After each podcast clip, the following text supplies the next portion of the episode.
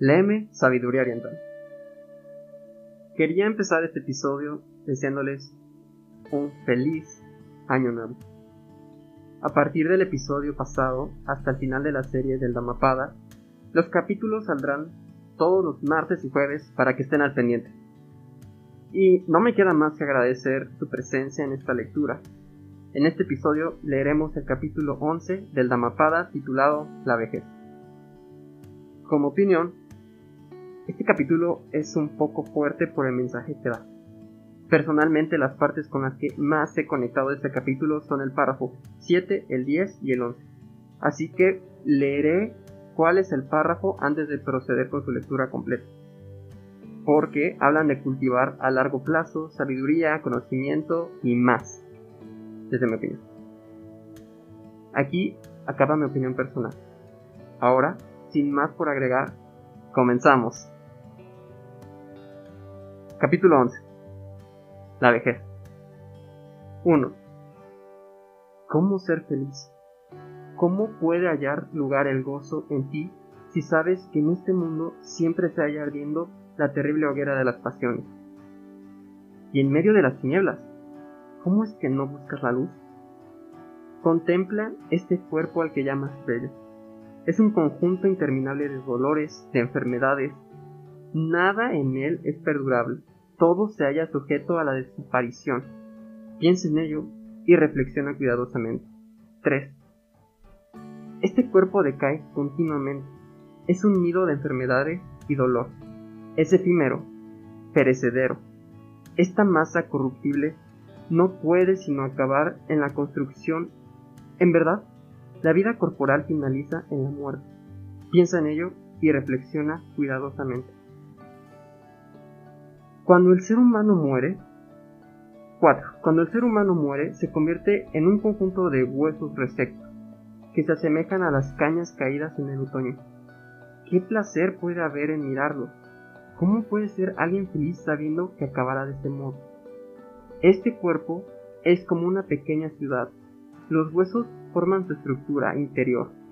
La carne, la sangre y la piel, el revestimiento externo, sus únicos habitantes son la vejez y la muerte, el orgullo y la hipocresía. 6.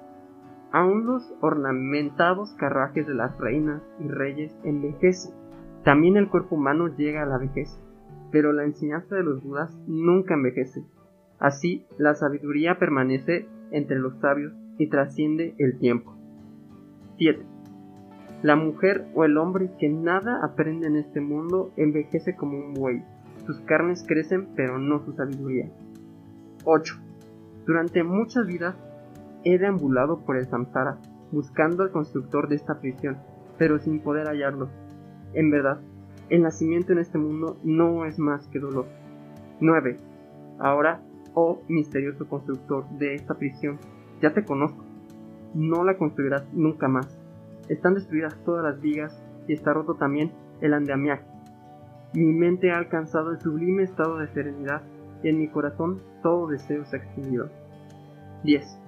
Las y los que no han llevado una vida de santidad, los y las que durante, durante su juventud no adquirieron ese precioso tesoro, esos perecen como viejas garzas al borde de un lago sin peces. 11. Las y los que no han llevado una vida de santidad, las y los que durante su juventud no adquirieron ese precioso tesoro, yacerán como viejos arcos caídos, añorando tiempos pasados. Aquí acaba el capítulo. Ahora proseguiremos con las notas en el libro del Dhammapada. 1. Samsara. El ciclo de los nacimientos y las muertes al que se hayan encadenados los seres. Su liberación es la obtención del nirvana. 2. Prisión. El cuerpo humano. 3 misterioso constructor.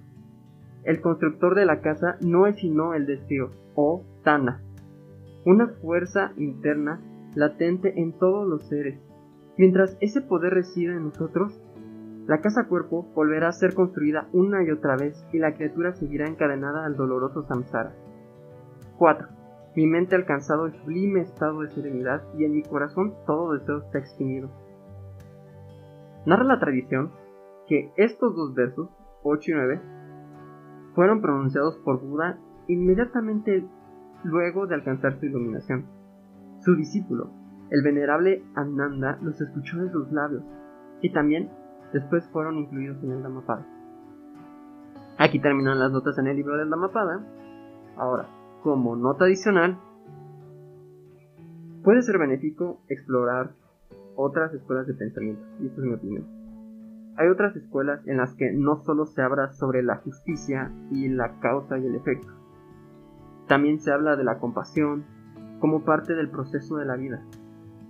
Es decir, va más allá de la justicia y cree en la compasión. También el budismo, pero le dan un camino distinto al simple hecho de verlo como causa y efecto.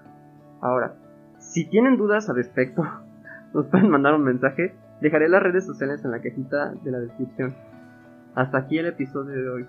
Si te gustó este episodio, si te sentiste identificada o identificado, recuerda compartirlo y darle 5 estrellas para que lleguen más personas y que esa reflexión que logró en ti se siga expandiendo. Muchas gracias por tu existencia.